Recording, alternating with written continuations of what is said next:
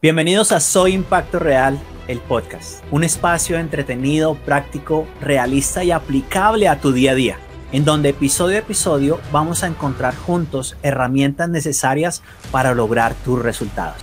Recorreremos juntos un camino de crecimiento, liderazgo e influencia. Bienvenido, bienvenida. Me encanta que me estés acompañando el día de hoy en un episodio nuevo de Soy Impacto Real, el podcast. Una pregunta que me hicieron estos días fue, John, ¿tú trabajas en la mentalidad o trabajas en tu psicología? Y me encantó que me hagan esa pregunta porque es algo que yo constantemente eh, em, hago referencia en mis entrenamientos, hago, inclusive en mi libro, Soy Impacto Real, yo hablo de la mentalidad y la psicología. Ahora, déjame darte eh, la definición de cada una para que nos ubiquemos en el mismo plano y podamos eh, llegar al punto del día de hoy. Porque no solo vamos a estar hablando de la mentalidad y la psicología, sino vamos a estar hablando cómo vencer esas creencias que nos están limitando para alcanzar lo que queremos alcanzar y para crear un impacto real. De nuevo, te doy la bienvenida a, a este episodio del podcast. Me encanta que estés conmigo creciendo, estirándote, impactando creando un impacto en tu vida y en la vida de las personas que te rodean. ¿Qué es mentalidad? Mentalidad es el conjunto de pensamientos que tú tienes en un momento. Por ejemplo, ahorita estás aquí escuchando o viendo este podcast y estás diciendo, eh, ¿será que apague la estufa, saque el perro, voy a llegar tarde al trabajo? Y aunque, al igual que yo, estoy seguro que puedes hacer muchas cosas al mismo tiempo, estás pensando en una, pero estás pensando en otra.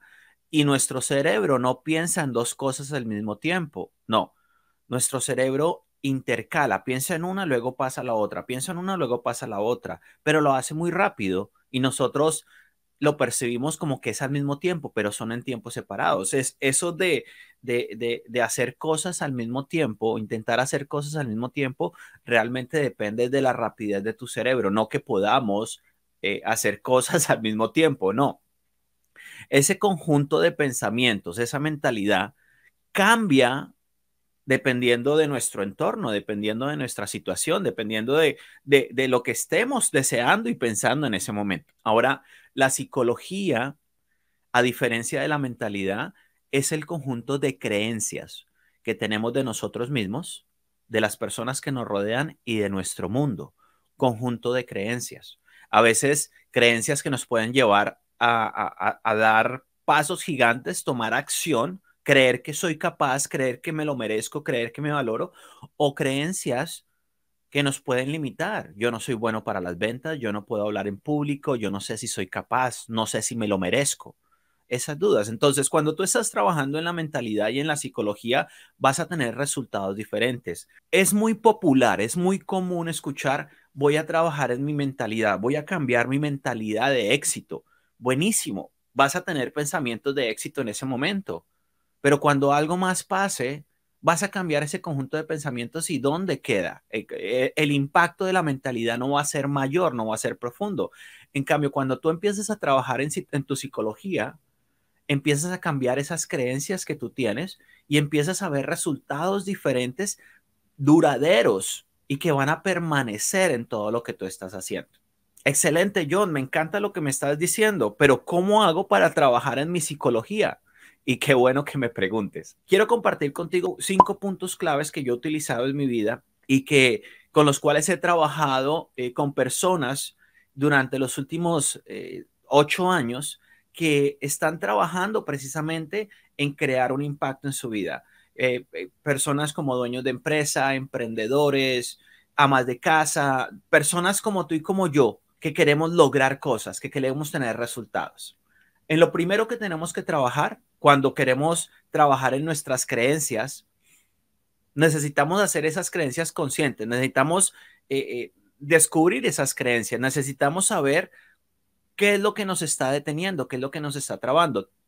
Tú no puedes curar una enfermedad hasta que no sepas cuál es la enfermedad. Si no vas a estar tratando los síntomas. Por eso es importante hacerlo consciente, lo inconsciente, para poder trabajar en eso. Lo primero que vamos a trabajar es en eso, en la conciencia. Y en la conciencia podemos dividirla en tres partes.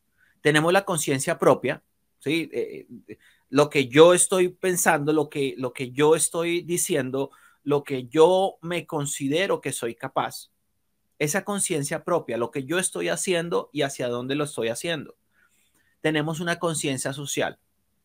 Esa conciencia social tiene que ver con las personas a nuestro alrededor, nuestro ambiente, nuestro ecosistema, dónde me estoy moviendo, dónde estoy trabajando, en dónde estoy emprendiendo y con quién lo estoy haciendo. Mi pareja, mi familia, mis compañeros, mi equipo de trabajo, esa parte social. Y hay una conciencia que es contextual, que es muy importante, que podemos decir que es la combinación de la propia y la social. Hace mucho tiempo, hace mucho tiempo, eh, en el colegio, eh, yo, yo, yo caminaba en Bogotá, yo caminaba todas las mañanas de mi casa al colegio y en el camino me encontraba con un compañero eh, del colegio y nos íbamos juntos. Eh, nos tomaba 25 minutos para llegar al colegio caminando. Y todos los días y por la tarde nos regresábamos caminando. Yo me hice muy buen amigo de él y uno de los hermanos de él tenía leuquimia. Y en ese proceso de, de, la escuela, que todo esto, su familia estaba viviendo con eso de la leuquimia y el hermano muere, desafortunadamente.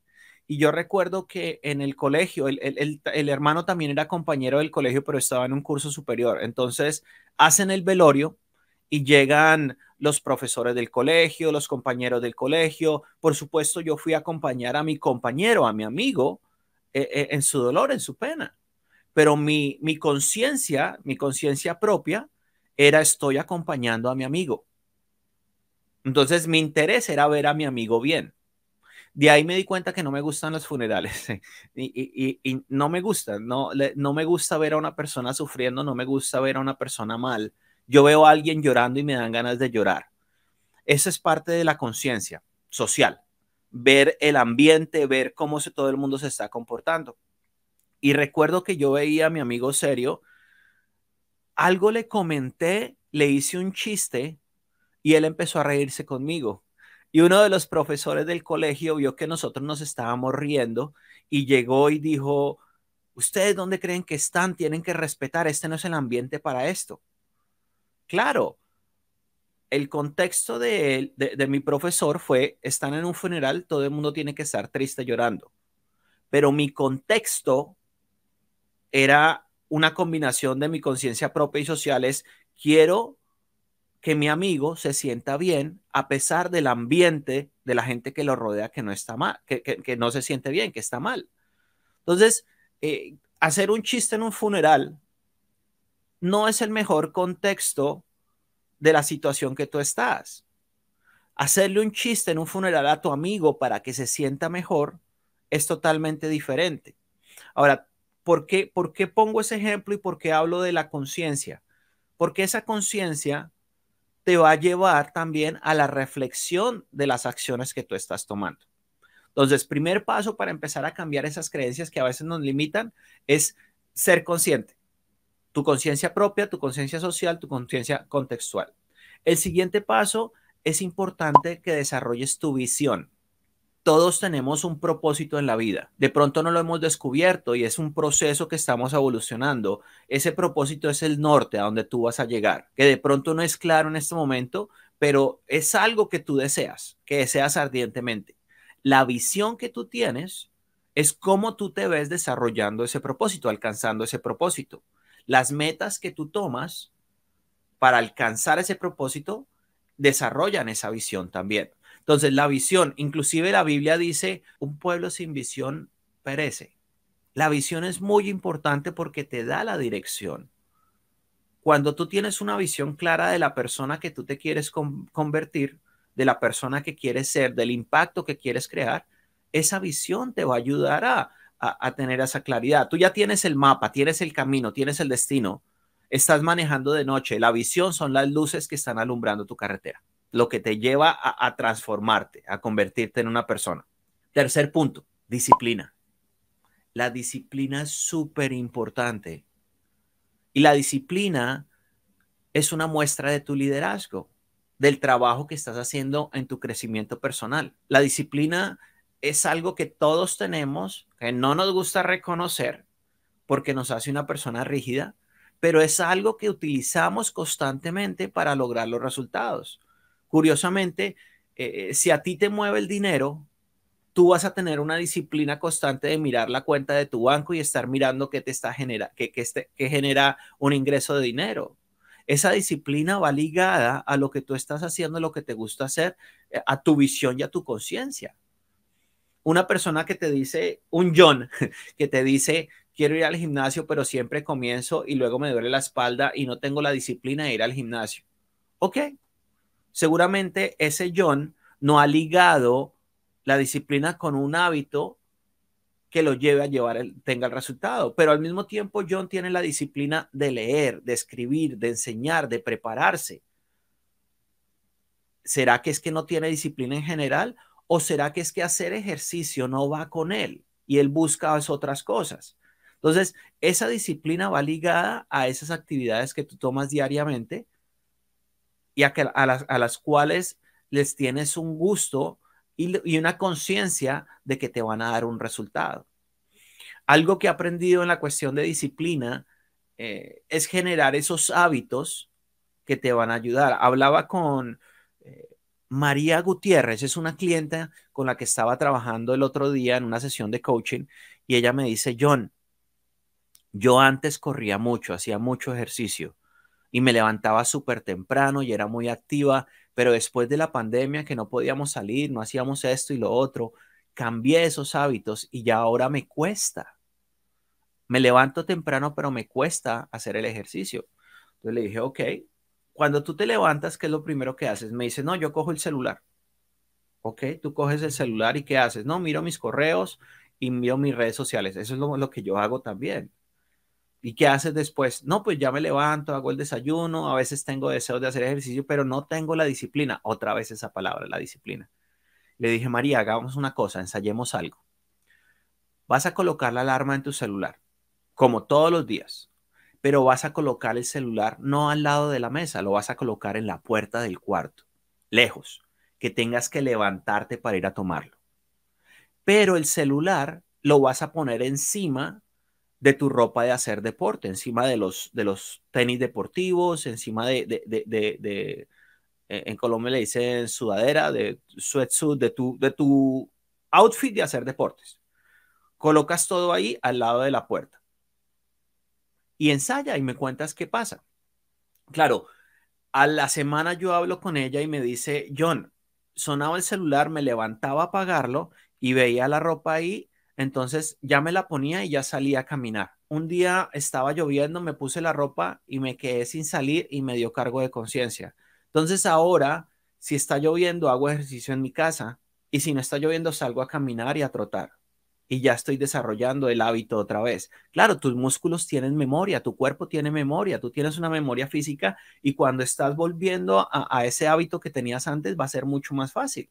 Es como cuando tú aprendes a montar bicicleta, eso nunca se te va a olvidar. Y el resultado de ella fue un resultado feliz porque otra vez estaba volviendo a ser la persona que tenía disciplina con su ejercicio. Lo pudo ligar a un hábito. ¿El hábito cuál era? Mirar el celular por las mañanas. Eso es algo que tú puedes hacer y que puedes implementar ya mismo para volver a retomar la disciplina en algo que tú hacías. Siguiente punto. Hemos hablado de, de la visión, la conciencia y la disciplina para empezar a crear esas, a cambiar esas creencias de nuestra psicología para tener mejores resultados. El siguiente punto es las conexiones. Esas personas que están a tu alrededor, mentor, guía, equipo de trabajo, súper importante las conexiones que tú estás haciendo día a día. Ahorita recientemente estuve en la feria del libro en Bogotá y me encontré con algunos autores que yo había conocido en la feria del libro de Guadalajara y la conexión fue espectacular porque ya veníamos con una conversación. No me había visto con algunos de ellos, pero ya había una conexión, ya había una relación. Y conectar con ellos, reconectar con ellos, fue sentarnos, ¿qué vamos a hacer juntos? Vamos a hacer esto, vamos a grabar un episodio del podcast, vamos a, a hacer un live en Instagram, porque ya había una conexión y esas conexiones te llevan a ti a expandir tu influencia. Si cuando estás expandiendo tu influencia, esas creencias limitantes que tú tienes, que de pronto no son conscientes, salen a la luz y tú dices, oye, ¿por qué no he hecho esto antes? ¿Por qué no había pensado en hacer esto antes? Y lo estoy haciendo. Y más adelante, ¿qué vas a decir? Bueno, ya lo hice una vez, lo puedo hacer de nuevo. Muy importante las conexiones. Y si no tienes esas personas en tu vida en este momento, empieza a buscarlas. Empieza a mirar quién te puede ayudar a lograr los resultados que tú quieres tener y haz la conexión con esas personas. Quiero cerrar con un punto que es clave en todo emprendimiento que tú estés haciendo y me refiero a emprendimiento a esa idea que estás desarrollando, no un negocio, eh, eh, no una empresa, no, emprendimiento es desarrollar una idea que te lleve a un resultado. Y esa, e, ese punto clave es la resiliencia. Resiliencia. John, pero ¿qué es la resiliencia? Resiliencia tiene muchas definiciones. La definición de John Mejía eh, de resiliencia es continuar en tu camino a pesar de que las condiciones externas internas se interpongan en lo que tú quieres lograr. Es levantarte, eh, eh, caerte ocho veces y levantarte nueve veces. Resiliencia es meterte la idea en la cabeza de que tú lo mereces, meterte la idea en tu corazón de que eres pleno y tomar acción en ese camino, en ese propósito, en esa visión que tú estás desarrollando de la persona que te quieres convertir. No cometas el error de la persona que dice, cuando tenga mi equipo de trabajo voy a trabajar en mi liderazgo para liderarlos a ellos. No, comienza a trabajar en tu liderazgo ya, para que cuando tengas tu equipo de trabajo puedas liderarlos de la mejor forma. Tú no aprendes a nadar cuando te invitan a la piscina. Tú aprendes a nadar ahora para que cuando te invitas puedas disfrutar la piscina. Visión, conciencia, disciplina, conexiones y resiliencia son cinco puntos claves que te van a ayudar a ti a trabajar en tu psicología, en esas creencias que tienes de ti, de otros y del mundo, para cambiar esas creencias limitantes que no te han dejado progresar que no te han dejado llegar a tu propósito, que no te han dejado o no te han permitido lograr el resultado que deseas el día de hoy. Para mí es un placer estar creciendo contigo. Me encanta compartir contigo toda esta información. Dame comentarios, eh, déjame saber si este episodio te ayudó a lograr algo, si creó conciencia, si te hizo un aha moment y compártelo, compártelo con esas personas a tu alrededor. Haz una conexión con ellos compartiendo esta información que te ayuda a crecer a ti y que lo, seguramente los va a ayudar a crecer a ellos. Gracias por acompañarme en este episodio. Nos vemos en el próximo. Esto fue Soy Impacto Real, el podcast. No olvides suscribirte y recuerda que me puedes encontrar en YouTube, Spotify, Apple Podcast y iHeartRadio. Acompáñame en el próximo episodio donde seguiremos creando el impacto real en nuestro entorno. Hasta la próxima.